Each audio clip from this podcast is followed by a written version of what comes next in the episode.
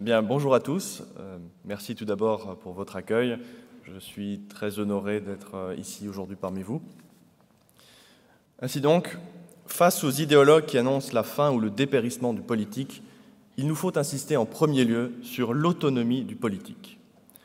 Car non seulement le politique ne se réduit aucunement à la morale, à l'économique, ni à l'esthétique, mais le politique n'est pas un artifice, il n'est pas un élément surajouté aux sociétés humaines dont on pourrait se passer. Non, le politique est un élément constitutif de toute société, c'est une donnée fondamentale de l'existence humaine. Car s'il y a du politique, c'est d'abord et avant tout parce que l'homme est un être social et un être historique, et qu'en tant que tel, il doit organiser une société dont la progression n'est pas arrêtée d'avance. Car une fois que les systèmes de parenté et que les liens tribaux ne suffisent plus pour régler les conflits internes à la communauté, le politique émerge comme catégorie autonome afin d'organiser la société et de déterminer des objectifs communs. Mais alors, que faut-il entendre par l'autonomie du politique? Cela signifie que le politique, comme chaque activité humaine, se développe selon sa propre loi. Comme l'écrivait Julien Freund, je le cite, Le but de l'économie n'est pas celui de la politique ou de l'art, et par conséquent, les moyens pour atteindre le but de l'économie ne sont pas non plus ceux de la politique ou de l'art. Chaque activité a son but spécifique et de ce fait ses moyens spécifiques, ce qui signifie qu'elles ne servent pas toutes les mêmes valeurs. Il s'ensuit que les valeurs économiques ne se confondent pas avec les valeurs politiques ou artistiques, et le conflit peut précisément naître de la volonté de chercher à les confondre ou bien de les réduire à un même étalon de valeur. En conséquence, dire que le politique est une catégorie autonome revient à dire qu'on ne peut la rabattre sur les valeurs d'une autre activité humaine, comme la science, l'esthétique, l'éthique ou l'économique par exemple sans la dénaturer. Les principes de la politique ne doivent donc pas être tirés, par exemple, de la morale ou de l'esthétique ou de l'économie, mais du politique lui-même. Mais alors, quel est le critère permettant d'identifier ce qui est politique et ce qui ne l'est pas? Prenez quelques instants pour y réfléchir vous-même. Nous affirmons bien souvent que telle question est un problème politique. Mais quels sont les critères nous permettant d'affirmer cela? Sur quoi nous basons-nous? Sommes-nous bien sûrs que cette question, que nous qualifions de politique, n'est pas bien plutôt une question morale ou une question économique? Quels sont au fond les critères permettant de distinguer une question proprement politique? Pour déterminer ces critères, il faut être capable d'analyser phénoménologiquement la politique, indépendamment de tout a priori moral. Bien évidemment, les penseurs qui s'y risquent sont généralement détestés, vilipendés ou qualifiés d'être immoraux on pense en premier lieu à Machiavel, bien sûr, mais aussi à Gabriel Naudet, à Thomas Hobbes, à Wilfredo Pareto, à Carl Schmitt ou encore à Julien Freund, et qui ont tous en commun de vouloir éclairer les règles que suit la politique. Or, il en est un parmi ces penseurs qui doit nous intéresser particulièrement aujourd'hui. Ce penseur, c'est Carl Schmitt, qui nous a proposé comme critère pour reconnaître le champ propre du politique la fameuse discrimination de l'ami et de l'ennemi. En effet, chacune des activités originaires de l'existence humaine possède des distinctions qui leur sont propres et qui sont relativement autonomes les unes des autres. Les distinctions fondamentales, dans l'ordre moral par exemple, sont le bien et le mal, dans l'ordre esthétique, ce sont le beau et le laid, dans l'économique, c'est l'utile et le nuisible, ou le rentable et le non rentable, dans la science, c'est le vrai et le faux. La question se posait alors de savoir, pour Carl Schmitt, s'il existe, pour le politique, un critère simple qui soit de même nature, analogue au précédent, sans pour autant en dépendre, une distinction autonome donc, euh, et donc évidente en elle-même. La réponse de Carl Schmitt est la suivante la distinction spécifique du politique à laquelle peuvent se ramener tous les actes et tous les mobiles politiques, c'est la fameuse discrimination de l'ami et de l'ennemi. Il s'agit bien entendu d'une distinction autonome, en ceci qu'elle ne peut se laisser réduire aux distinctions que j'ai citées précédemment, de même que ce qui est bien dans le domaine moral n'est pas forcément beau dans le domaine esthétique, ni rentable dans le domaine économique, l'ennemi politique n'est pas nécessairement lui non plus mauvais dans l'ordre moral, ni l'est esthétiquement. L'ennemi politique ne jouera pas non plus forcément le rôle de concurrent économique, on pourrait, si cela est avantageux, faire des affaires avec lui. Évidemment, au niveau de la réalité psychologique, il arrive bien souvent que l'ennemi soit traité comme s'il était mauvais ou laid, pour la simple raison que l'État, l'instance en charge de la discrimination de l'ennemi, peut prendre appui sur toute, autre sorte d'opposition, qui sont exploitables pour mieux arriver à ses fins. Mais cela ne change rien à l'autonomie de ce type d'opposition, et ce qui est moralement mauvais ou économiquement nuisible ne constitue pas forcément un ennemi politique.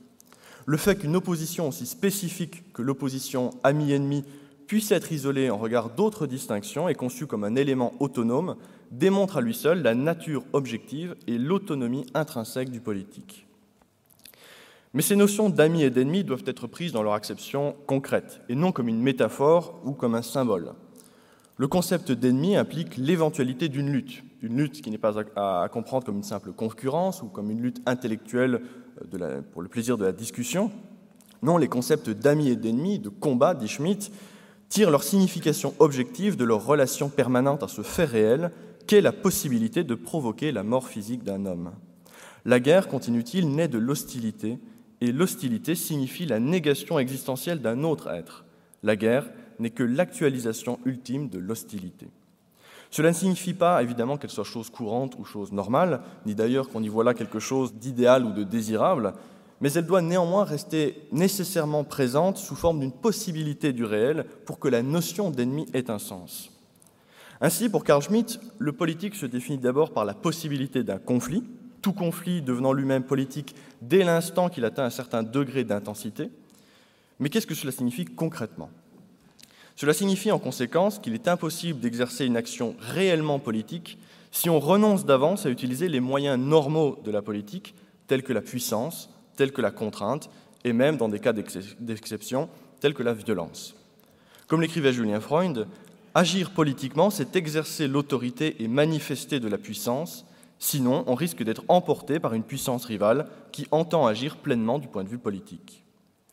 En d'autres termes, cela signifie qu'il n'y a pas de politique sans puissance, que cette dernière constitue un de ses impératifs. Et ainsi donc, les gens qui refusent par principe d'exclure l'exercice de la puissance sont peut-être bien des gens moraux, mais ce ne sont certainement pas des hommes politiques. Car comme disait Julien Freund une fois encore, la logique même de la puissance veut qu'elle soit puissance et non pas impuissance. Et puisque par essence la politique exige de la puissance, toute politique qui y renonce par faiblesse ou par juridisme cesse aussi d'être réellement de la politique parce qu'elle cesse de remplir sa fonction normale du fait qu'elle devient incapable de protéger les membres de la collectivité dont elle a la charge. Ainsi conçu, le but de la politique n'est pas d'apporter à son pays la constitution la plus parfaite juridiquement, mais d'édifier un régime capable de répondre à des difficultés concrètes de résoudre les conflits qui surgissent inévitablement dans toute société, tout en garantissant l'ordre commun. Un point à préciser toutefois pour qu'il n'y ait pas de malentendu. On parle bien souvent à bon droit de primat du politique, c'est une formule qui revient assez souvent, mais il ne faut pas commettre de contresens sur cette notion. Il est faux en soi de dire que le politique prime par exemple sur l'esthétique, sur la morale ou l'économie, en d'autres termes que la politique passe avant la culture, avant l'art, avant la religion par exemple. Non, à cet égard, il faut simplement dire que le politique est autonome par rapport à ses autres champs d'activité. En revanche, parler de primat du politique a un sens quand il s'agit de dire que dans le champ politique, ce qui est proprement politique prime sur ce qui est impolitique, c'est-à-dire sur ce qui contrevient à la vocation de la politique. En effet, disais-je, l'activité politique est donc définie par Schmitt comme le produit d'une polarisation autour d'une relation d'hostilité et de la possibilité de la guerre, cette définition du politique ne doit pourtant pas être comprise comme étant belliciste ou militariste. Une décision politiquement bonne peut être précisément d'éviter la guerre. La guerre n'est pas la fin ni l'objectif du, politique, mais elle est l'hypothèse, la réalité éventuelle qui gouverne, selon son mode propre, la pensée et l'action des hommes politiques. Est impolitique donc ce qui exclut d'avance le vrai jeu politique et qui espère s'en tirer à bon compte avec des mots d'ordre creux concernant par exemple la paix universelle, le progrès ou les droits de l'homme par exemple. Il s'agit alors d'une politique de la non-politique qui ne peut bien sûr conduire qu'à la pire des politiques. Dans le cas que je viens de citer, l'impolitique consiste bien sûr à faire passer la pseudo-morale humanitaire euh, avant l'exigence de puissance à proprement parler, mais cette moralisation du politique ne se retrouve pas uniquement dans les rangs des hommes de gauche ou des progressistes la tentation de l'impolitique n'épargne pas forcément les hommes de droite, malheureusement. C'est un trait qu'on dénonce peut-être moins souvent, mais il arrive que l'on défende une vision esthétique de la politique qui n'est pas moins incongrue qu'une vision morale de la politique. On prône par exemple une certaine esthétique de l'action qu'on exprime au travers d'une radicalité verbale aussi intransigeante qu'impraticable. On défend toutes sortes d'idéaux politiques qui ne sont au fond que politiques de l'idéal, autrement dit, d'autres façons de fuir ses responsabilités politiques. Pour éviter de tomber dans le non politique, donc, il faut constamment garder à l'esprit que le politique est aux prises avec des oppositions inévitables dans toute société humaine, des oppositions qui peuvent évoluer vers un conflit extrême impliquant l'agression de la part d'ennemis. Tout peuple est en effet organisé politiquement, dit Schmitt, et se, regroupe autour de cette opposition ami-ennemi. Mais pour comprendre ce qu'il faut entendre par ennemi, il faut opérer ici encore quelques distinctions supplémentaires. L'ennemi n'est pas le concurrent économique, ni le rival privé que l'on est parce qu'on éprouverait pour lui quelque, quelque antipathie. Non, l'ennemi politique ne peut être qu'un ennemi public, un ensemble d'individus affrontant un autre ensemble d'individus de même nature dans une lutte possible. L'ennemi politique n'implique pas de haine personnelle. Or, la désignation de l'ennemi politique ne se fait pas selon des critères moraux absolus, comme le font les idéologies modernes qui prétendent détenir une vérité universelle. Reconnaissant la grande conflictualité des rapports humains, Karl Schmitt, en accord avec la conception classique et européenne de la guerre, définissait l'ennemi politique comme un hostis, c'est-à-dire l'ennemi public qui cherche soit à vous asservir, soit à vous détruire, et non comme un inimicus, donc l'ennemi privé en latin, le politique a en effet pour présupposer la distinction entre la sphère publique et la sphère privée, la première ne se soumettant pas à la seconde comme tentent à le faire les idéologies libérales modernes. En conséquence, et pour conclure, la légitimité politique n'est pas à chercher dans la morale, dans la religion ou dans l'économie. Non, la légitimité politique est à rechercher dans le politique lui-même, c'est-à-dire dans la capacité pour le chef d'État de prendre ses responsabilités et de formuler une décision claire concernant le destin collectif de son peuple. Une décision à même d'assurer son existence au milieu d'un monde éminemment conflictuel. L'homme politique responsable est celui qui maîtrise l'art de la décision, qui sait discerner l'existence d'ennemis potentiels cherchant à nuire à son peuple et l'existence d'alliés, d'amis avec lesquels faire front commun. Comme le notait très justement Karl Schmitt, je le cite, Celui qui ne possède pas la puissance de protéger quelqu'un n'a pas non plus le droit d'exiger l'obéissance. Et inversement, celui qui cherche et accepte la puissance n'a pas le droit de refuser l'obéissance. Ainsi, d'un point de vue politique, le monde ne peut pas être une unité, il n'est pas un universum, il est bien plutôt un pluriversum, un plurivers, car toute unité politique implique nécessairement la coexistence d'une autre unité politique et donc l'existence éventuelle d'un ennemi. Comme le disait Hegel, on ne se pose qu'en s'opposant, et c'est là que la pensée schmittienne heurte de plein front la pensée libérale qui mise sur la fin de l'histoire et la cessation de tout conflit, qui souhaite dépolitiser l'État et les relations sociales en adoptant une simple posture de gestion tournée vers la réalisation du bonheur individuel.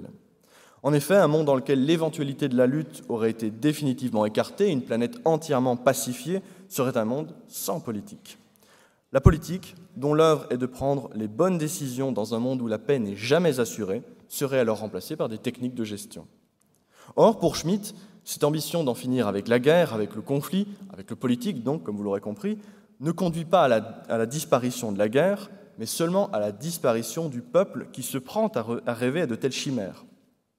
Imaginons tout d'abord un peuple qui voudrait échapper à cette loi de l'ami et de l'ennemi et qui déclarerait n'avoir aucun ennemi. Il provoque ainsi donc volontairement euh, son désarmement et à grands coups de déclamation incantatoire, il se convainc d'être en paix avec le monde entier. Ce faisant, il ne supprime pas du tout la distinction ami-ennemi, mais il se range bien plutôt, très objectivement, du côté de ses ennemis et leur prête appui. Il est en effet stupide de croire qu'un peuple sans défense n'aurait que des amis. Un pays peut offrir et déclarer la paix au monde entier, il n'exclura pas pour autant la possibilité du conflit. Car si l'ennemi vous désigne comme ennemi, vous n'avez que le choix de vous défendre ou de vous laisser détruire. Ainsi, dit Schmitt, que je citerai une dernière fois pour conclure cette intervention, Qu'un peuple n'ait plus la force ou la volonté de se maintenir dans la sphère du politique, ce n'est pas la fin du politique dans le monde, c'est seulement la fin d'un peuple faible. Merci.